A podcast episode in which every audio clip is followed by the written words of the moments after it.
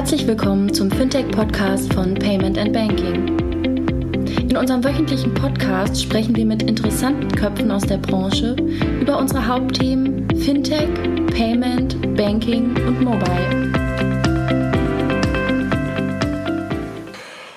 Hallo und herzlich willkommen zum 232. Podcast von Payment Banking zum Thema Fintech. Und wir haben diese Woche eine ganz besondere Episode. Wir nutzen ein komplett neues Tool, äh, mit dem man auch parallel live mithören kann. Wir haben jetzt gerade eben äh, hier bei Twitter äh, eine Info rausgegeben. Ähm, ihr könnt uns zuhören, muss man einfach nur eine URL eingeben und dann kann man das live mithören. Und ihr könnt uns auch Feedback schicken unter dem Thema, äh, unter dem Hashtag Fintech Live Podcast.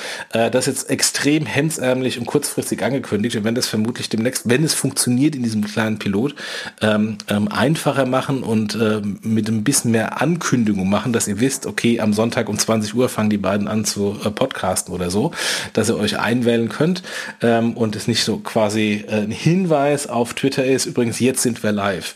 Ähm, aber das ist jetzt erstmal dem neuen Tool geschuldet. Hallo André. Hallo Jochen. Du bist ganz aufgeregt, merke ich. Ähm, ja, ich finde A, ähm, äh, das Tool ganz gut, weil es eine bessere Soundqualität äh, mit sich bringt, weil es keine Komprimierung unseres Tons hat und gleichzeitig natürlich mit einem Klick können wir äh, das live in die Welt streamen. Das ist schon mal sehr gut löst ein Problem von letzter Woche, wo ich den Jochen ja irgendwie ständig im Podcast vermisst habe, nicht wirklich, ne? Ja, da, da sind verschiedene Sachen zusammengekommen. Äh, ich hatte ähm, eine total schlechte Internetverbindung äh, und bin dann auch immer da rausgeflogen und bin deswegen übers Handy reingegangen und das hat natürlich dann ähm, den äh, möglichst schlimmsten Kompressor der Soundqualität reingehauen, weshalb ich klang wie, als wäre ich am Telefon. Zwischendurch weg ja. warst. Und zwischendurch war weg, genau, ja. Ähm, ja, es war, war eine Katastrophe. War äh, von der, von der Tonqualität keine Glanzleistung.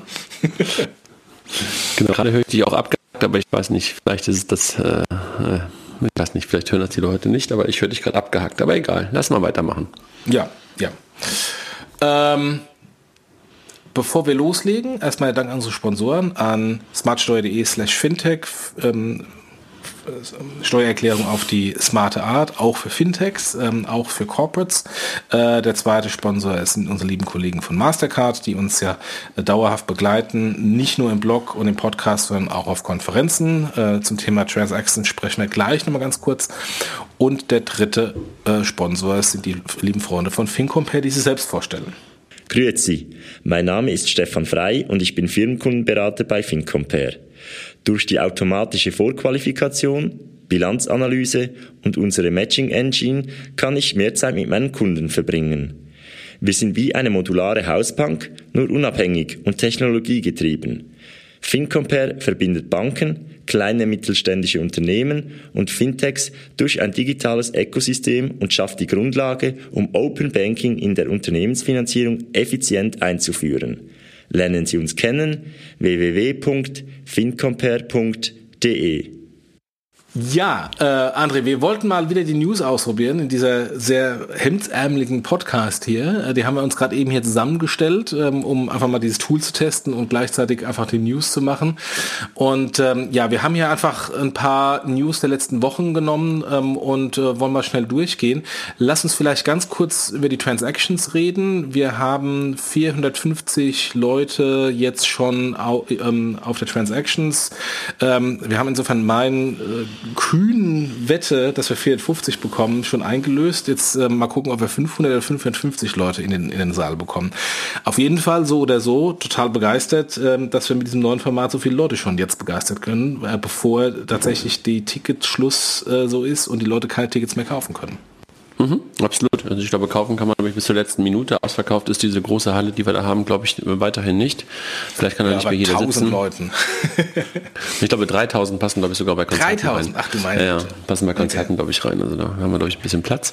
Ähm, aber haben wir, glaube ich, jetzt auch in den letzten Wochen äh, genug zugesagt, auch zum Programm gesagt. Ein paar Änderungen gibt's noch, ein paar Veränderungen in den Pen Verschiebungen, aber Ansonsten bin ich auch echt happy darüber, weil ich in den letzten Tagen auch auf der Fintech Week war und da auch nochmal mitbekommen habe, dass viele Leute die Events einfach sehr zu schätzen wissen mittlerweile, die wir, die wir da machen, weil sie eine andere Art von, naja, ähm, Umgebung und Stimmung vermitteln. Und ähm, auch wieder ganz viele Leute mir gesagt haben, sie kommen auf jeden Fall. Und äh, wo ich auch teilweise auch überrascht war, wer alles kommt, mit wie vielen Leuten teilweise auch Leute dahin kommen. Lassen wir uns überraschen, was uns dann ähm, ja fast in einer Woche, ne? ich glaube acht Tage sind es noch. 19. In, ja. Genau in Frankfurt erwartet. Richtig. Ja, und ähm, ansonsten ähm, nochmal Mini-Eigenwerbung. Wir haben eine neue Kolumne gestartet äh, in der Berliner Zeitung. Das ist die Zeitung, äh, die von diesem, ähm, wie man im Internet liest, von diesem Hipster-Pärchen gekauft wurde.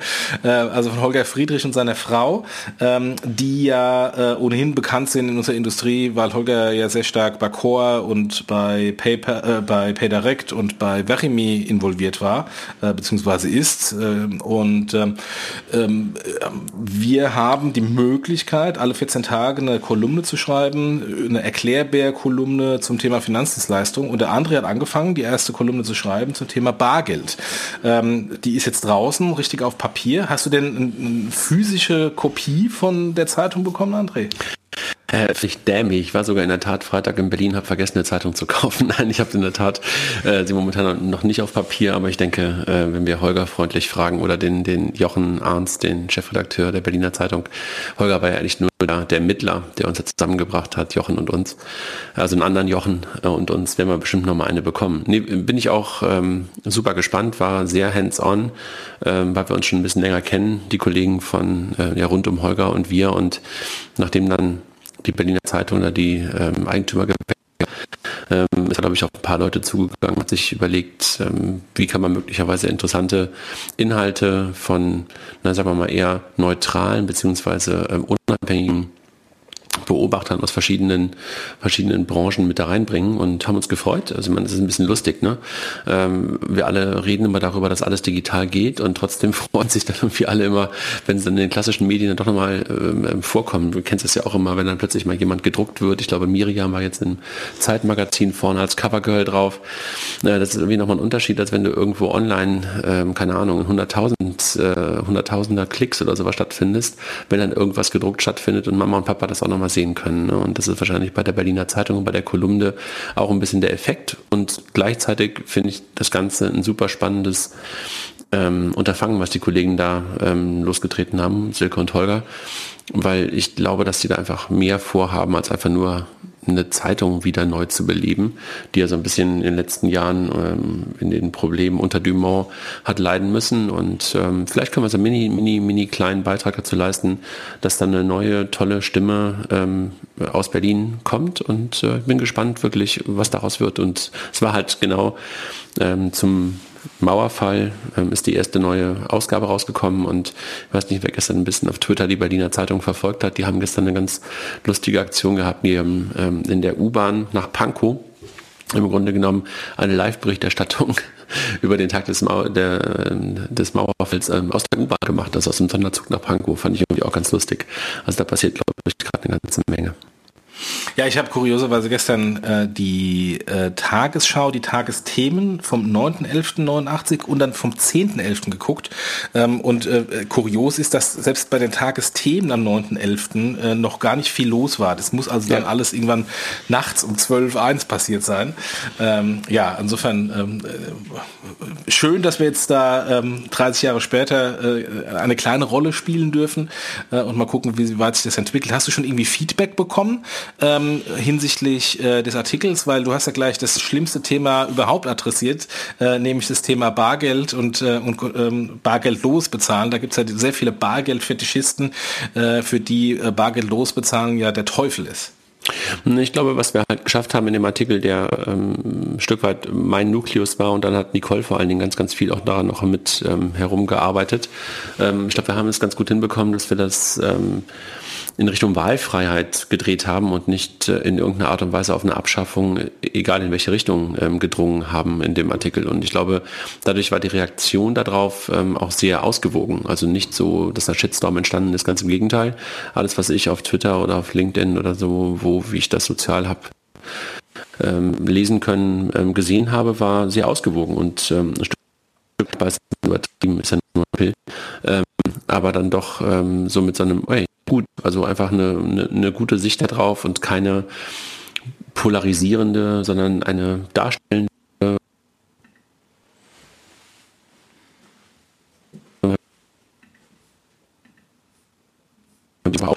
auch mal solche Gedanken mit reingebracht, warum vielleicht auch der eine oder andere immer noch am Bargeldlosen festhält. Also das Thema Steuerhinterziehung, Schwarzgeld, äh, haben wir auch mal einfach angesprochen, ne? weil das ist einfach etwas, worüber wenige sprechen, wenn wir halt über Bargeldlosigkeit äh, uns unterhalten.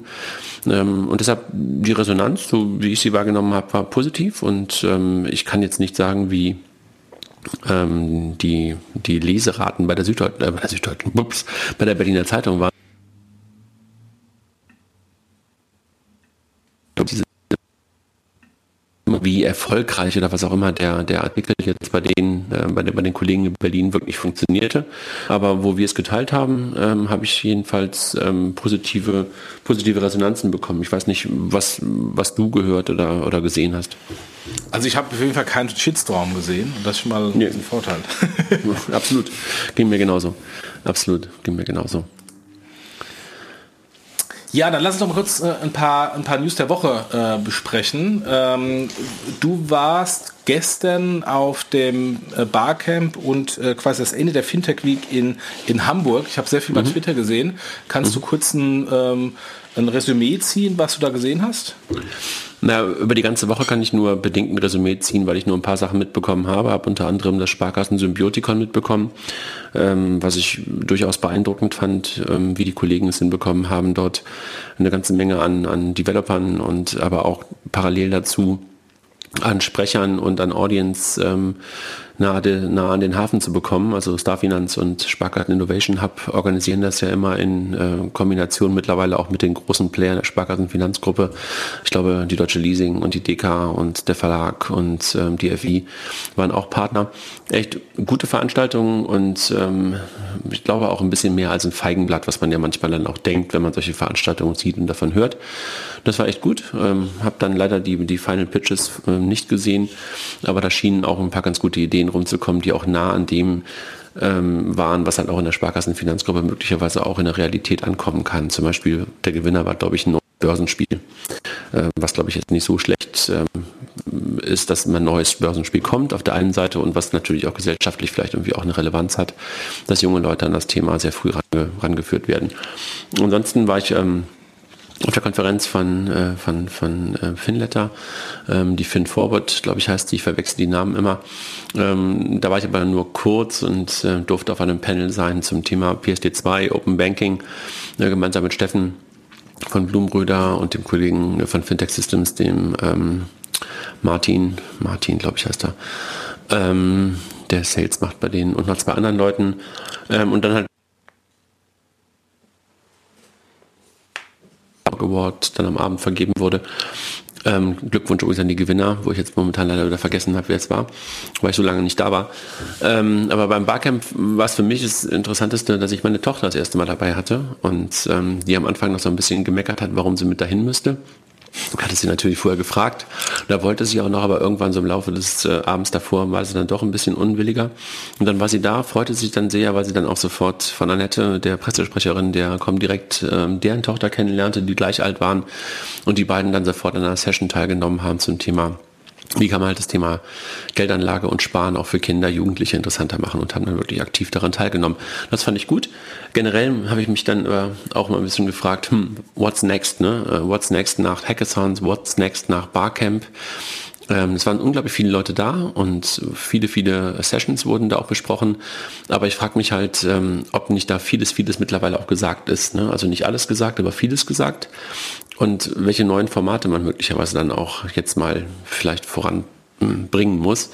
Ähm, also habe ich mich einfach nur gefragt, ohne eine Antwort darauf zu haben, aber so ein kritischer Blick auf die, auf die, auf die Woche, auf die letzten Tage, ähm, was halt jetzt nach den, nach den Barcamps und, und, und Hackathons kommt. Zugleich habe ich dann noch ein Ding gesehen im Laufe der Woche, das war ähm, der Reeperbahn-Pitch in einer geilen Location. Also allein deshalb äh, war es wert, dahin zu gehen im, im Mojo Club in Hamburg, was für dich als ähm, soundaffinen Menschen, glaube ich, mit der beste Club sein könnte, wo du mal sein solltest, wenn du noch nicht da warst. Ich war eigentlich noch nie drin. Viel gehört, aber waren noch nie Hammer. drin. Hammer, weil das halt freischwebt, ne?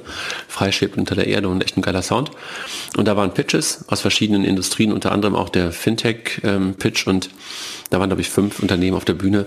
Ey, und Jochen, ich weiß, du bist der größte Hater von mittlerweile Pitches, ne? Ähm, also in der Öffentlichkeit, weil du sagst irgendwie, was soll das überhaupt, das bringt irgendwie keinem was. Das ist halt echt schwierig geworden jetzt für Fintechs, die vor allen Dingen jetzt in der, ich sag mal, zweiten, dritten Welle unterwegs sind, wo dann auch ganz oft kompliziertere Geschäftsmodelle dahinter stecken, die dann Richtung Trade Finance gehen, Richtung möglicherweise auch Blockchain-Abwicklungen, so etwas einem breiten Publikum, was sich nicht wirklich mit dem Thema auskennt, und das war halt auf der Reeperbahn-Pitch so, klar zu machen. Und dann kommen dann Folien, wo dann irgendwie in 10 Punkt Schrift irgendwie klein dargestellt wird, was sie tun. Dann denke ich so, ey Jungs, warte, hm, ne, also macht keinen Sinn. Ja? Also deshalb glaube ich, dass auch da dieses Format Pitch im, im Fintech-Umfeld ähm, auch wahrscheinlich eine Überarbeitung oder ein Überdenken benötigt. So. Ja, oder, oder immer tiefer und spezieller ähm, wird. Also ja, du brauchst eine andere Zielgruppe. Noch, genau, für eine spezielle Zielgruppe, denen man nicht erstmal was erklären muss ähm, äh, zu den Basics, sondern die von vornherein wissen, wie das Produkt funktioniert und dann erkennen können, wie das Startup das Produkt besser gemacht hat. Genau, und äh, deshalb haben auch die, die eigentlichen Gewinner, die dann nachher auf der Bühne waren, war keines aus der Fintech, aus dem Fintech, ähm, ähm, wie sagt man, ähm, Strang, sondern es waren halt andere, unter anderem sowas wie ähm, erotische Podcasts für Frauen. Ja, das musst du keinem erklären, gerade wenn du auf der Reeperbahn unterwegs bist, war das sehr nah. Oder ein Marktplatz für, wie sagt man so schön, Damenhygieneartikel, äh, wo ich dann so schöne Worte wie Co-Menstruation gelernt habe. Okay, ja, ich habe das irgendwie Femtech gesehen. Das ist ja, äh, ist ja ohnehin ein, ein neues Thema, wo ich mich aber immer noch frage, so äh, muss man für jede einzelne Nische einen, einzelnen Sternpunkt Tech-Cluster äh, finden. Ähm, aber am Ende des Tages fällt es, fällt es ja auch teilweise unter Health Tech, aber ähm, ja. Ja, und auch unter e und auch unter E-Commerce, ne? Also das sind so, genau, ja. genau, aber war trotzdem interessant, was auch ähm, stark war und du weißt, das Thema beschäftigt ähm, uns bei Payment und Banking und mich vor allen Dingen ja auch gerade. Das waren halt von den fünf Pitches waren drei Frauen auf der Bühne. Ja, das ist Ende. super. Das ist super. Das war echt gut. Hat Spaß gemacht zu sehen. Ähm, ja, ansonsten ähm, hast, hat dich ja auch bei Twitter und äh, ich habe auch damit mitbekommen, den Sven Schmidt äh, im OMR-Podcast, ähm, im OMR Live-Podcast das Thema Neufund Frank Thelen äh, ähm, äh, beschäftigt. Ähm, für die, die es mitbekommen haben oder nicht mitbekommen haben, äh, Neufund ist so ein Blockchain-basierter Marktplatz ähm, im Crowdfunding, also soll äh, eine Alternative darstellen zu einem offiziellen Börsenmarktplatz ähm, auf der Blockchain. Äh, da ist irgendwie ein, ich weiß nicht, Ungar ungarisches ähm, Bike, E-Bike-Startup äh, hingegangen. Kroatisch. Äh, Kroatisch, genau. Äh, E-Bike-Startup, E-Mountainbike-Startup ähm, und hat da ähm, Anteile verkauft und man kann da relativ einfach ähm, ähm, Anteile von diesem Unternehmen kaufen. Ähm, das Problem ist nur, dass ähm, die ähm, BaFin dagegen gegangen ist und gesagt hat, Moment, äh, hier ist kein offizieller Verkaufsprospekt ähm, äh, hinterlegt. Insofern ist das angriffswürdig. Jetzt bin ich nicht der Jurist im, im Börsenbereich, um äh, zu wissen, was das für juristische Konsequenzen äh, mit sich bringt. Aber auf jeden Fall ähm, ähm, hat das doch ähm, zum, ähm, ähm, zum größeren äh, Aufstand geführt, äh, insbesondere bei dem Sven Schmidt, äh, der beim OMR-Podcast gesagt hat, dass Frank Thelen gesagt hat, ähm, er will auf jeden Fall 100% compliant sein und jetzt ist er es nicht und Frank Thelen hat gesagt, ja, die BaFin hat da was missverstanden. Wenn wir uns das anschauen, das, äh, dieser Neufund ist äh, lizenziert in Liechtenstein, aber die Kommunikation und das Marketing ist in Deutschland, also fallen natürlich unter deutschen Anlegerschutz. Eigentlich viele Basics drin, ähm, die eigentlich ganz klar sind, ähm, aber ähm, ja gut, es ist beim ersten Mal, äh, da ist dann wahrscheinlich sehr viel Friktion und äh, Misserwartung da. Ähm, am Ende des Tages bleibt ein fader Beigeschmack. Ähm, heißt nicht, dass die Plattform nicht funktioniert, heißt auch nicht, dass das Startup ähm, ähm, gut oder schlecht ist, sondern ähm, einfach die Formalien nicht richtig eingehalten. Ich glaube, da sind sich die Juristen total einig dass das, was momentan passiert, dort unter deutschen Gesichtspunkten auch betrachtet werden muss. weil halt dafür Werbung gemacht wird. Und egal, ob es in, in, in Liechtenstein reguliert ist, ähm, so jedenfalls äh, habe ich mit ein paar Juristen drüber gesprochen, sagen sie, hm, wir verstehen das, was die BaFin da macht und das Schwert, was die BaFin da momentan gezückt hat, ist eines, was sie relativ selten zückt. Dass sie halt sagt, okay, da tritt jemand auf und bewirbt Produkte, die eigentlich eines ähm, Kataloges be, äh, bedürfen. Das war ja kurz vorher schon mal so und jetzt innerhalb von, ich glaube, zwei Wochen zweimal.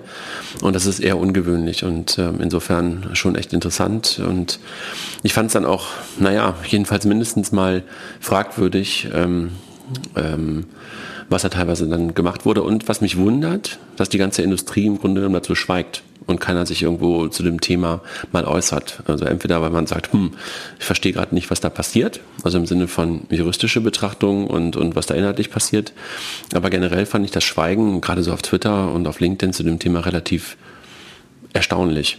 Du hast nicht, wie, wie, wie, wie du das wahrgenommen hast. Äh, was mich bei dem Kontext auch sehr gewundert hat, ist nicht nur das Schweigen, sondern äh, auch das Schweigen der öffentlichen Presse. Ähm, ich habe mich ja die Woche auch etwas aufgeregt über einen Artikel äh, vom lieben Kaspar Schlenk, von dem ich erst nachverstanden habe, dass er von ihm ist, über das Thema N26 und, ähm, und N26-Gang in die USA. das dann hieß so, ja, N26 geht in die USA, aber ähm, die, das Feedback der Kunden ist schlecht und Kundensupport schlecht, wo man dann wieder in diese Kerbe reingehauen hat und ich mich dann aufgeregt habe nach dem Motto, können wir nicht einmal sagen, super. Ein Startup geht in die USA, eines der wenigen deutschen Vorzeige-Startups, was tatsächlich auch mal den Versuch wagt, in die USA zu gehen. Ähm, und ähm, äh, als negatives Beispiel kam halt dann, ähm, naja, irgendwie negative Ratings der App, ähm, was so ein bisschen äh, für mich den Eindruck hatte, an den Haaren herbeigezogen, dass man irgendwas Negatives findet. Hier ist massiv was Negatives. Hier wird äh, gegen Anlegerschutz verstoßen.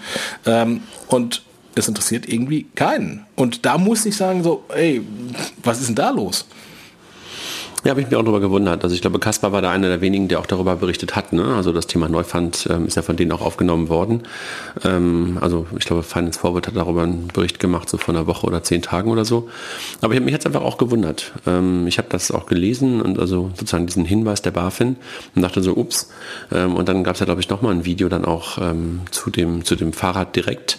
Ähm, aber naja, ich weiß auch nicht. Also ich war einfach nur überrascht darüber. Ich meine, ich finde das ja super, ähm, dass man auf die Art und Weise versucht, äh, möglicherweise auch andere Arten von Anlagen hinzubekommen oder Anleger äh, direkter an solchen Sachen ähm, beteiligen lassen kann und möglicherweise Lerne, Lernkurven, die man im klassischen Crowdfunding gezogen hat, ähm, auch versucht anzuwenden und eine neue Anlageform vielleicht schafft.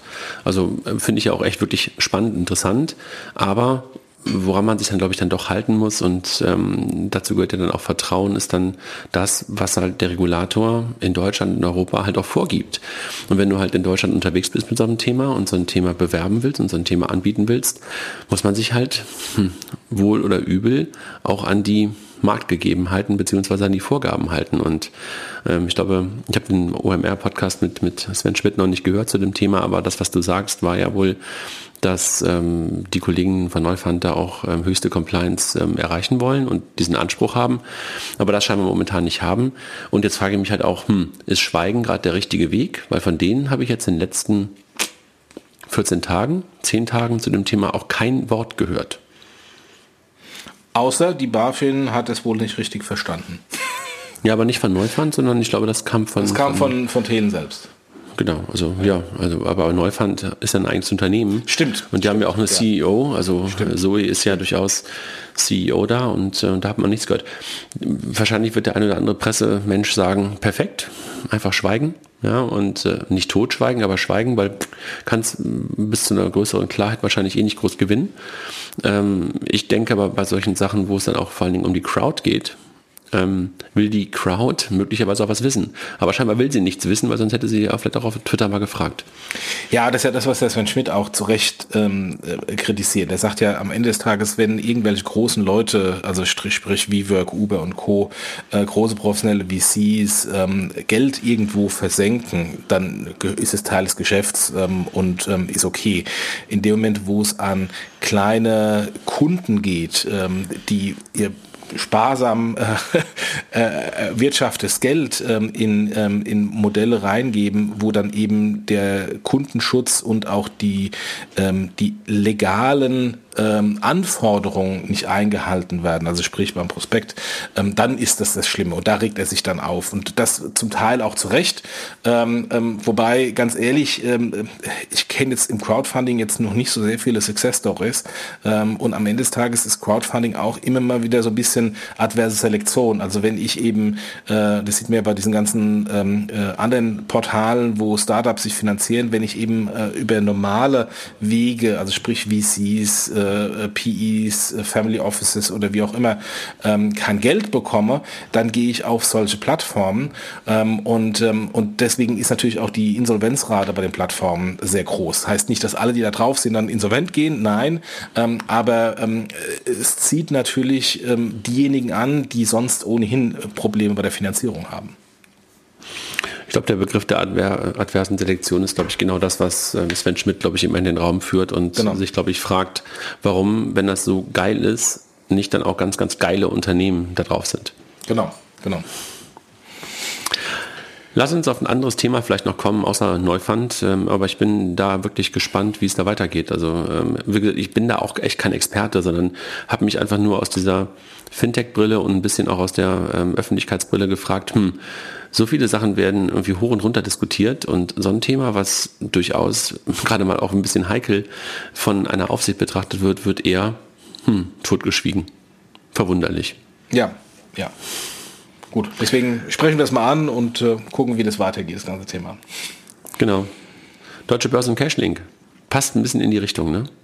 Genau, ähm, aber dann auf Basis der deutschen Börse und ähm, mindestens 100.000 Euro, also sprich nicht Kleinanleger, ähm, können ähm, über Cashlink äh, und die deutsche Börse Zugang zu Kryptowertpapieren ermöglicht werden. Also insofern für die professionellen Anleger ohne ähm, ähm, Endkundenschutz haben da die Möglichkeit, äh, auf der Blockchain Wertpapiere zu handeln. Mhm.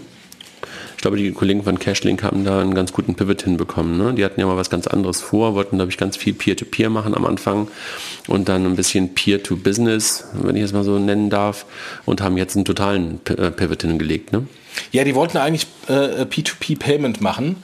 Ja, genau. Äh, ich kenne noch eines der ersten, der ersten Pitches von denen, äh, wo ich dann auch so ähm, ähm, einfach nur zwei, drei Fragen gestellt habe, nach dem Motto, wo ist denn das Geschäftsmodell?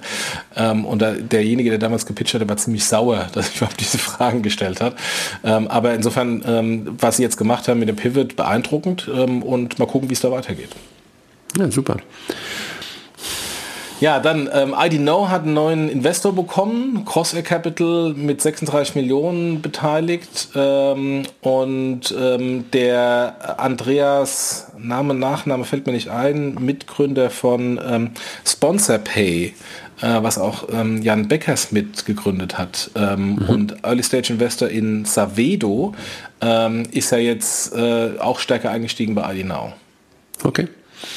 Ja, ich, also meine, das Thema äh, Identifikation haben wir jetzt schon x-mal drüber gesprochen. Du letztes Mal im Podcast auch wieder. Das ist, glaube ich, eins, äh, was uns alle nicht loslässt in der digitalen Welt, weil es immer noch nicht gelöst ist. Und die sind halt gemeinsam mit WebID ähm, und so ein bisschen so, ich glaube auch die Avato-Leute, ähm, diejenigen, die wahrscheinlich momentan jedenfalls mit das Beste oder das Erfolgreichste ähm, geschaffen haben. Ob das jetzt nachhaltig das Beste ist und äh, nicht möglicherweise irgendwann der so heilige und gesegnete E-Personalausweis und sowas das Ganze ablösen wird, we will see. Nur was die halt machen, die haben Attraktion. Ja, und deshalb ist es, glaube ich, auch gerechtfertigt, dass sie jetzt nochmal gucken, äh, mit, mit nochmal externem Geld den nächsten Schritt zu machen. Also congratulations nach, nach München. Nächste Geldrunde, Billy, ähm, das Factoring-Startup, ähm, die haben 50 Millionen Refinanzierungslinie bekommen, also dass sie dann ihre äh, Factoring-Ausgaben oder Auslagen eben nicht mit Equity ähm, bezahlen müssen, sondern ähm, äh, quasi Venture Debt ähm, nutzen, um die, ähm, die Finanzierung der kleinen mittelständigen Unternehmen im Factoring-Bereich zu ermöglichen beeindruckend, ähm, was, äh, was Matthias und, und Christian da aufgebaut haben. Ne? Also es gibt ja eine ganze Menge an Factoring-Firmen. Man dachte sich, hm, brauchst du diese ganze Schwemme? Aber scheinbar sind die einer von denjenigen, den, denjenigen, die das wirklich anders verstehen als die anderen, irgendwas anders machen und scheint sehr erfolgreich zu sein. Ja, vor allem, äh, die sind ja mehr oder weniger zeitgleich gestartet mit äh, Finiata, ähm, das Startup von ähm, äh, Patrick Diemer. Nee, ähm, Sebastian. Sebastian Diemer. Äh, Patrick Diemer, ich verwechsel die Diemers immer. Äh, Sebastian Diemer, ex-Creditec ähm, und äh, der dann ja in, ähm, ins legale Hanf-THC-Geschäft eingestiegen ist. Ähm, wo auch Sven Schmidt vom OMR-Podcast sowohl bei Creditec als auch bei Finiata als auch dann bei, bei dem THC-Startup extrem kritisch war. Und ehrlich gesagt, wenn ich mir das alles anschaue, äh, Creditec Turnaround-Kandidat, ähm, Finiata Turnaround-Kandidat, da darf ja jetzt ein Ex-Kollege von der Comdirect das Turnaround-Management machen. Ähm, und wenn man schaut, wie gleichzeitig Billy ähm, äh, abgegangen ist, ähm, dann muss man sagen, es reicht halt einfach nicht nur eine Startup zu gründen, sondern es sollte halt dann auch funktionieren. Und da steht Billy, ähm, die mehr oder weniger zeitgleich mit Finiata gestartet sind, extrem gut da. Und Finiata ähm, nicht ganz so gut äh, und ist in Turnaround-Situation. Weiß nicht, Fini hat das, glaube ich, in andere Länder gegangen. Ne? Ich glaube, die haben damals dann den Move gemacht, gemeinsam mit dem Enno Kamrat, der von der Comdirect dann dahin gegangen ist als CEO, sich erstmal auf andere Länder zu konzentrieren. Und ähm, ich weiß nicht, ähm, ähm, ob sie jetzt irgendwie in Polen damit erfolgreich sind. Ich glaube, das war der, der Markt, in den sie dann gegangen sind, so ein bisschen wie Creditec das ja dann auch irgendwann gemacht hat. Ähm, ich hatte Enno letzte Woche gesehen, ähm, aber ihn gar nicht gefragt zu dem Thema. Okay. Ja, ich habe auch jetzt nichts mehr gehört. Ich habe ihn auch äh, vor einem halben, dreiviertel Jahr jetzt mal gesehen. Mhm. Ähm, aber eine Tatsache, jedes Mal, wenn halt Billy Success Stories kommen, ähm, müssen wir halt überlegen, die sind mehr oder weniger zeitgleich gestartet und die einen extrem erfolgreich und einer nicht. Und das ist dann gutes Management. Execution. Execution ist alles, genau. Hm. Dann meine lieben Freunde von Trading Republic, denen ich auch die Woche mal wieder Geld äh, zugeschoben habe, weil sie jetzt ETFs machen, ähm, haben einen neuen Partner, nämlich BlackRock. Ähm, und Trade Republic finde ich eines der im Moment spannendsten Startups im Fintech-Bereich da draußen überhaupt, äh, die ja aus einem ähm, Bankathon-Wettbewerb von euch entstanden sind. Die Jungs waren schon vorher irgendwie zusammen, hatten, glaube ich, auch schon Ideen, aber das erste Mal sichtbar für die Öffentlichkeit waren sie, glaube ich, damals auf dem ähm, allerersten oder zweiten, zweiten Bankathon, glaube ich. Ähm, und in der Tat auch äh, bin ich großer Freund, großer Fan des Unternehmens, sind ja auch nominiert zum Fintech des Jahres. Billy übrigens glaube ich nicht, ne? was irgendwie ein bisschen schade ist. War bin ich auf unserer Agenda, fällt mir da, dazu auf. Die waren letztes Jahr, ähm, ja. haben, haben, haben die nicht gewonnen oder vorletztes nee. Jahr? Also die haben, die haben mal ein, äh, ein Award bekommen. Nee, vorletztes Jahr hat, hat Billy ein Award bekommen. Okay.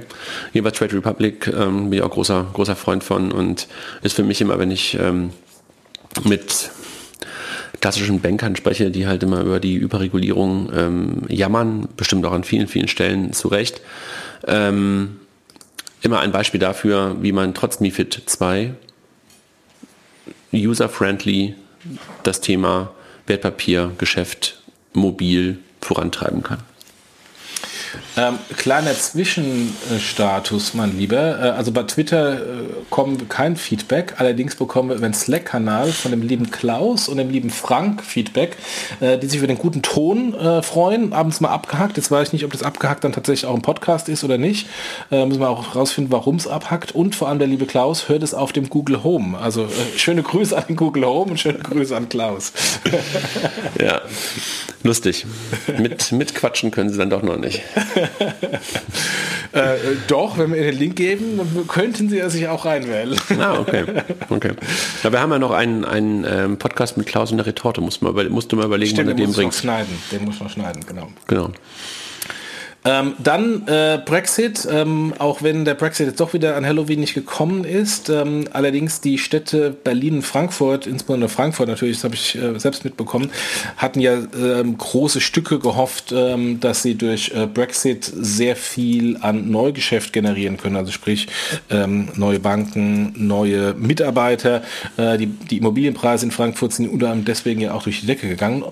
Und ja, offensichtlich, äh, hier ist ein Link im Manager Magazin. Offensichtlich sind die Erwartungen bislang enttäuscht worden. Es gab zwar natürlich äh, einen Zugzug ähm, von dem einen oder anderen Fintech oder einer oder anderen Bank, aber so im großen Stil ist das bislang nicht passiert. Ähm, und ähm, die Fintechs, also auch die Banken, bleiben offensichtlich in London und versuchen nur eine, ähm, eine Lizenzarbitrage äh, zu machen, dass sie mit ihrer Lizenz und ein paar Leuten in irgendein Land gehen. Aber die Leute ähm, im großen Stil bleiben in, ähm, in London. Ja. Ich glaube, das liegt aber auch daran, dass wir einfach immer noch nicht genau wissen, was jetzt wirklich mit London und mit UK passiert. Ja, das auch, ja. Wobei ähm, man kann ja davon ausgehen, dass jemand, der wie eine Bank oder ein Fintech, die äh, auf ihre äh, Regulierung, auf Lizenz angewiesen sind, auch im operativen Geschäft, jetzt nicht irgendwie so lang gambeln, dass sie sagen, naja, das wird ja doch nichts. Also diejenigen, die ähm, äh, ihre Lizenz auf jeden Fall auf dem Kontinent brauchen, haben wahrscheinlich sich jetzt schon längst ähm, eine Alternative auf dem Kontinent, sei es Luxemburg, in Liechtenstein oder wo auch immer, in Liechtenstein, ähm, Luxemburg oder in Paris oder in Dublin äh, besorgt und ähm, sollten jetzt eigentlich schon einigermaßen safe sein. Mhm. In der Tat. Da gab es eine schöne Studie von Visa ähm, zum Thema Mobile Payment ähm, und ich werde auch die, Tag, die Tage nochmal einen Artikel äh, schreiben drüber. Ähm, vor allem die Zustimmungsraten zum Thema Mobile Payment, die ja primär in der Studie ähm, Google Pay und Apple Pay darstellen, ähm, sind halt so diametral anders äh, im Vergleich zu den Zustimmungsraten äh, der HCE-Apps äh, der äh, Sparkassen im App Store. Äh, das war das, was mir extrem aufgefallen ist, ähm, weil da sehr viele, sehr positive Zustimmungsraten ähm, bei Google Pay und Apple Pay da ist, während bei den HCE-Apps ähm, der, der Sparkassen ähm, äh, gibt es so diese äh, krasse Unterscheidung. Also entweder finden sie Leute super oder ganz schlecht. Ähm, aber ganz schlecht sind irgendwie, glaube ich, 40, 50 Prozent. Äh, jetzt kann man natürlich sagen, das ist auch ein bisschen Äpfel und Birnen verglichen, während äh, Visa das alles repräsentativ ist, sind diese Feedbacks ja in den, in den Stores so lala repräsentativ. Die kann man auch relativ einfach manipulieren. Aber es ist zumindest mal eine, eine große Diskrepanz da, die man vielleicht auch auf die gut gemachten Produkte von Apple und Google äh, ähm, her, äh, äh, herunterbrechen kann.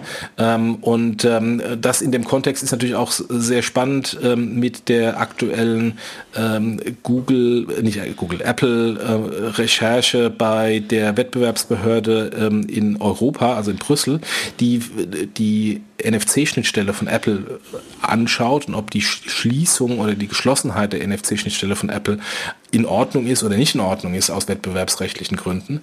Ähm, und ich bin ja der Meinung, das ist total fragwürdig. Apple soll es einfach aufmachen und dann gucken die Leute eher wieder auf die Produkte.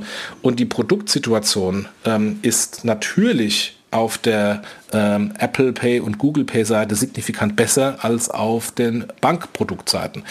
Und ähm, wenn die NFC-Schnittstelle offen ist, ist die Diskussion gar nicht mehr da. Und dann glaube ich, werden wir auch äh, eine ganz andere Diskussion zum Thema Mobile Payment haben, weil dann wird es Produkt- und Mehrwert getrieben sein und nicht ähm, politisch getrieben. Ja, ähm, ich habe dich teilweise leider gerade nicht ganz verstanden, aber ähm, ich glaube, dir ging es darum, dass du gesagt hast, äh, Apple soll mal ruhig aufmachen, dann reden die Leute über äh, wieder mehr über die Produkte und weniger über das Thema Politik und über das Thema ähm, Verhindern von Geschäftsmodellen und sowas. Ne? Exakt. Ähm, und, und, dann, mein, und dann Bildschirmscreen äh, schoner ist angegangen. Vielleicht liegt es auch ja, schlicht kann sein. Rechner. Kann sein. ähm, äh, zum Thema Visa vielleicht noch ein ganz kurzer Hinweis. Ähm, es gab von Seiten der Sparkassen gemeinsam mit dem Trendbüro ähm, eine Studie zum Thema Open Banking und dergleichen. Und da war unter anderem auch Michael, Michael Hoffmann von, von Visa ähm, im Dialog und der hat einen Satz gesagt, den fand ich so unglaublich, dass ich dachte so, oh, Wahnsinn, den muss ich, glaube ich, in alle meine Präsentationen aufnehmen. Ich sage ihn mal ganz kurz. Früher wollte ich unbedingt zur Bank, weil sie die neueste Ausstattung hatte. Heute hat man die privat, aber die Bank gleicht einem IT-Museum. Ja, das erinnert mich so ein bisschen an äh, meine Jugend, als ich ähm, privat schon immer die bessere Infrastruktur bei Rechnern ähm, und Co. hatte im Vergleich zu den Rechnern in der Schule, wo es dann den IT-Unterricht äh, gab. Also zumindest das, was man damals IT-Unterricht hatte. Ähm, und, ähm, und das ist, stimmt mittlerweile leider auch für die eine oder andere Bank und die, vor allem die Infrastruktur hinten dran bei der Bank. Ja. Du hattest noch zwei Links ähm, in der Liste. Einmal das Thema Visa Payment, also das war das gerade schon, ne? worüber wir, glaube ich, gerade schon gesprochen haben. Ja, ähm, äh, zum Thema Bank, ein anderer Link. Äh, die Sparda Bank West äh, schließt 43 ihrer 82 Bankfilialen. Das ist natürlich heftig. Ähm, und, eine, und eine dicke Ansage. Jetzt äh, ist es ja nichts Neues, dass Bankfilialen geschlossen werden, aber gleich die Hälfte aller Bankfilialen, pff, das ist ein starkes Stück. Ja, in der Tat, wobei ich ehrlich gesagt ähm, gerade keine wirkliche Sparda-Bank-Filiale vor Augen habe. Ich glaube, historisch war sie immer nahe der Bahnhöfe, ne, weil es die alte Bahner äh, ja. Bank ist. Ah, doch, ich glaube, ich habe gerade eine vor Augen, die am Altonaer Bahnhof ist, aber ansonsten wüsste ich auch gerade keine, deshalb, naja. Aber ehrlich gesagt, Bankfilialen, hm. Wann war es das letzte Mal einer drin?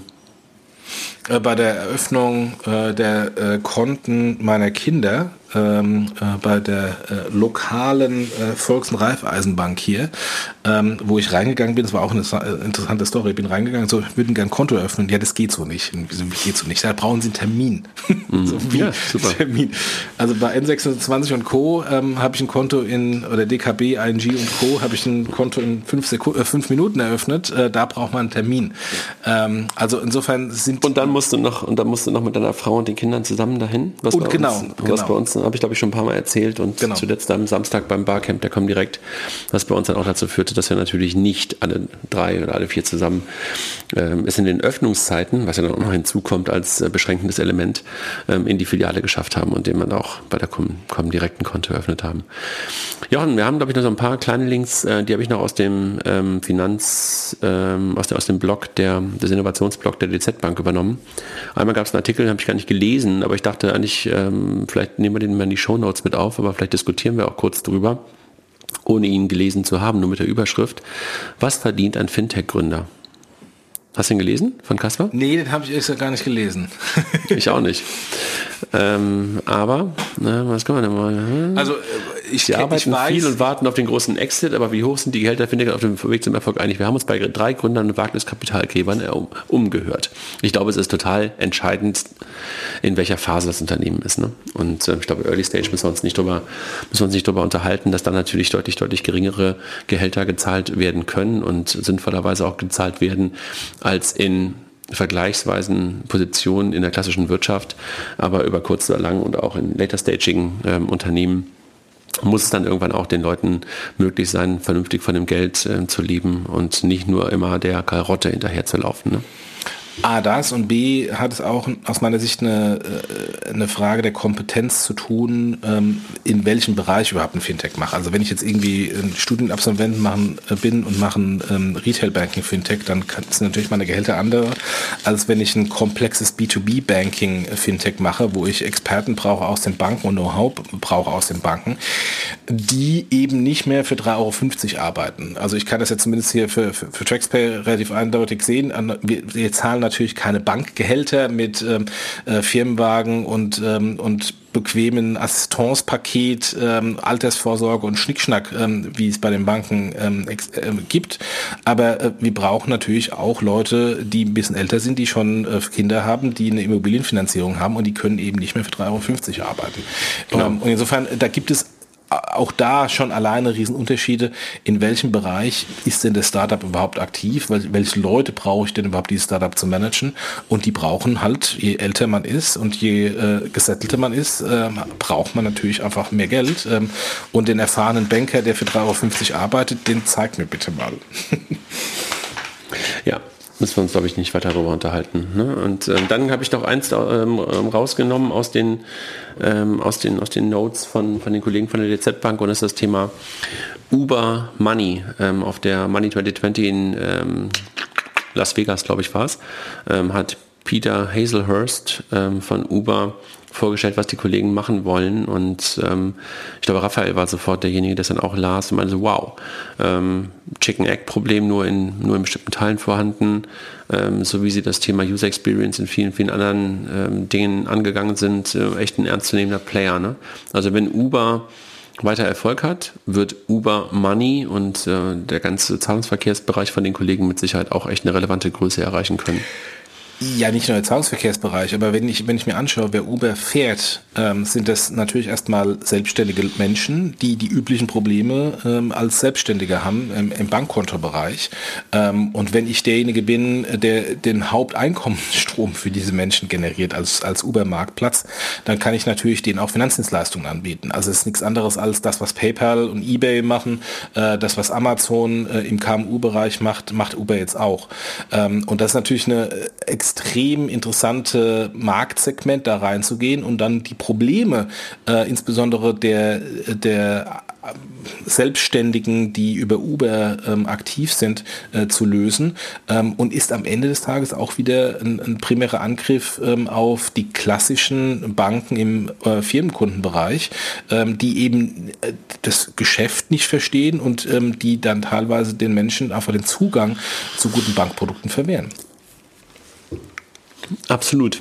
Also lassen wir uns mal überraschen, was die Kollegen von Uber im Bereich Finanzdienstleistungen, im Bereich Money da weiter auf die Reihe bekommen. Ähm, auch ein schlauer Mensch, habt ihr mal kennengelernt, den Peter. Ähm, noch zwei kleine Meldungen. Ähm, in, ähm, dem, ja? in, dem, in dem Bereich nochmal ganz kurz, ähm, wer, was ich ja als totalen Geheimtipp anschaue und wo ich, wo, wo ich mir es lustig finde, so im Moment so die ersten, die erste Traktion zu sehen, ist Shopify. Mhm. Ähm, die sind ja bei uns in, in Deutschland und Europa jetzt noch nicht so groß, aber in den USA äh, oder in sonst der Rest der Welt schon relativ groß und werden im Moment als der einzige ernstzunehmende Amazon Challenger dargestellt und bauen auch sehr viel Infrastruktur, Backend-Infrastruktur. Die haben schon ähm, Shopify Pay, also sowas wie PayPal äh, für, für ihre Kunden, haben irgendwie 800.000 äh, ähm, Shops auf der Plattform ähm, und äh, da äh, frage ich mich nur, wann tatsächlich da auch ein Schritt weitergeht, dass da auch KMU-Konten und Lending und Co. Ähm, eingeführt wird, weil das ist auch äh, genauso wie Uber und genauso äh, wie damals eBay und, und PayPal ähm, quasi ein No-Brainer, ähm, da Finanzdienstleistungen anzubieten. Ein in Kanada ansässiges Unternehmen mit ähm, deutschen Gründern, ne? Äh, ein deutscher Gründer, also äh, der gute Mann hat es selbst gegründet und äh, ist mittlerweile an der Börse mit dem ganzen Ding. Ähm, und ähm, wenn man den Börsenkurs anschaut, ähm, beeindruckend. leider, leider den Börsenkurs erst entdeckt, äh, als er schon zu hoch war. okay. Dann haben wir noch ähm, zwei Meldungen ähm, aus dem, aus dem FinLeap-Universum ein Stück weit. Einmal hat Ralf Käuper über das digitale Allfinanzökosystem Ping angesprochen. Und da würde ich nur ganz gerne darauf verweisen, weil das mal ganz interessant ist, ähm, ein bisschen mehr über Ping an zu erfahren. Also die Kollegen aus aus China, größter Finanz, äh, größter Versicherungskonzern wahrscheinlich der Welt, ähm, der mittlerweile auch relativ stark bei, bei FinLeap eingestiegen ist.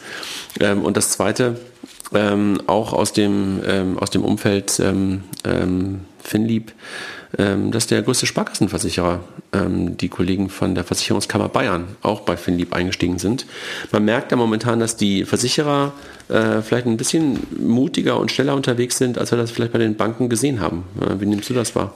Äh, absolut. Also äh, vor allem machen die die strategischen Schritte, die die Banken sich irgendwie nicht getraut haben. Wir hatten mhm. das beim letzten Podcast, also beim letzten, unserem letzten Podcast habe ich mal diskutiert, nach dem Motto, irgendwelche Early Stage Investment ähm, bringen die Bank nicht voran und, ähm, und machen eigentlich wirklich keinen wirklichen großen Unterschied auch in der PNL.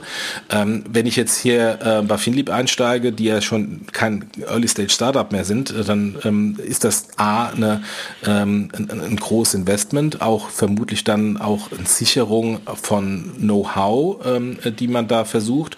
Und was mich auf der anderen Seite ähm, sehr überrascht, ist, ist halt wieder mal ein Versicherer, also Ping An Versicherer, äh, die Hannover Rückversicherer, jetzt die äh, auf der Sparkassenfinanzgruppe Versicherer. Ähm, die Frage ist, ob ähm, ähm, aus FinLeap dann vielleicht dann nur demnächst mal ein InsureLeap wird und, und die klassischen Fintech-Startups ähm, ausphasen und dafür dann äh, ein Insurtech-Startup nach dem nächsten äh, kommt. Und das Yonko, was jetzt gerade ähm, auch sehr prominent äh, gelauncht wurde, ist ja auch wieder primär erstmal ein Versicherungs- äh, und Insurtech-Startup. Genau, wobei wir uns, glaube ich, einig sind, ähm, dass es ja nicht so weit auseinander ist und dass manchmal äh, die Grenzen echt fließend sind, wenn du es vernünftig machst. Ne? Klar. Jochen, das war der erste Versuch, glaube ich, ne? Das war der erste Versuch. Jetzt bin ich mal gespannt, ähm, wie die Soundfiles sind, ob wir die überhaupt zusammengeschnitten bekommen. Also es gab ein paar Aussätze zwischendrin, ähm, was ähm, vermutlich auch ein bisschen Hardware bedingt ist. Nächstes Mal muss ich dann vielleicht einen äh, großen Rechner nehmen, der ein bisschen mehr Power hat und vielleicht auch äh, internetverbindungstechnisch begründet. Mal gucken. Also eigentlich sollten jetzt wir zumindest ab Minute, was nicht, 20 oder so, dann lokal die, die äh, Soundfiles lokal aufgezeichnet haben, so wie wir ursprünglich mal angefangen hatten, by the way. Ähm, ähm, und mal schauen, ob wir das alles hinbekommen. Ansonsten, wenn wir ein paar Knacke haben, jetzt schon mal Entschuldigung dafür. Und wir, wir arbeiten dran und haben jetzt einfach mal ein neues Tool ausprobiert. Wir danken unseren Sponsoren. FinCompare, Die Jungs aus der Schweiz, nein, nicht aus der Schweiz, die Werbung ist aus der Schweiz. Ähm die aktuelle Werbung, ja. genau, die aktuelle Werbung, ein Kollegen von Mastercard und von smartsteuer.de slash fintech. Ne? Also damit war ich jetzt nochmal der Werbe, Werbebotschaftsüberbringer. Den danken wir und äh, freuen uns, ähm, den einen oder anderen auch real dann zu sehen, in real, ähm, auf der Transactions ähm, am 19.11. in Friedenhagen. Und Jochen, war vielleicht dann ein gelungener Versuch. Wir werden sehen. Ähm, Klaus sagt jedenfalls, ähm, dass es funktioniert hat und er uns, genau. und, und er uns äh, gehört hat. Danke Klaus für das Direct Feedback. Hat äh, uns natürlich jetzt gerade geholfen, weil wir sonst natürlich nur immer auf uns selber angewiesen sind. Ich habe dich in der Tat ein paar Mal nicht gehört. Lustig ist dann, dass dann das, was ich nicht gehört habe, komprimiert innerhalb von Millisekunden äh, in so einem, weißt du, so ganz, ganz schnell abgespielt, äh, mir dann sozusagen nochmal aufs Ohr gespielt wurde wenn du weg warst. Ja, mal gucken, äh, wie, wie es ist, wenn wir jetzt zusammenschneiden. Also äh, seid, seid gnädig mit uns, liebe Hörer. Äh, wir probieren immer neue Dinge aus ähm, und wenn es am ersten Mal nicht funktioniert, dann versuchen wir es zu optimieren. Alles klar. Mach's Tschüss, gut. Jochen. Schönen Mach's Abend. gut. Tschüss. Ciao.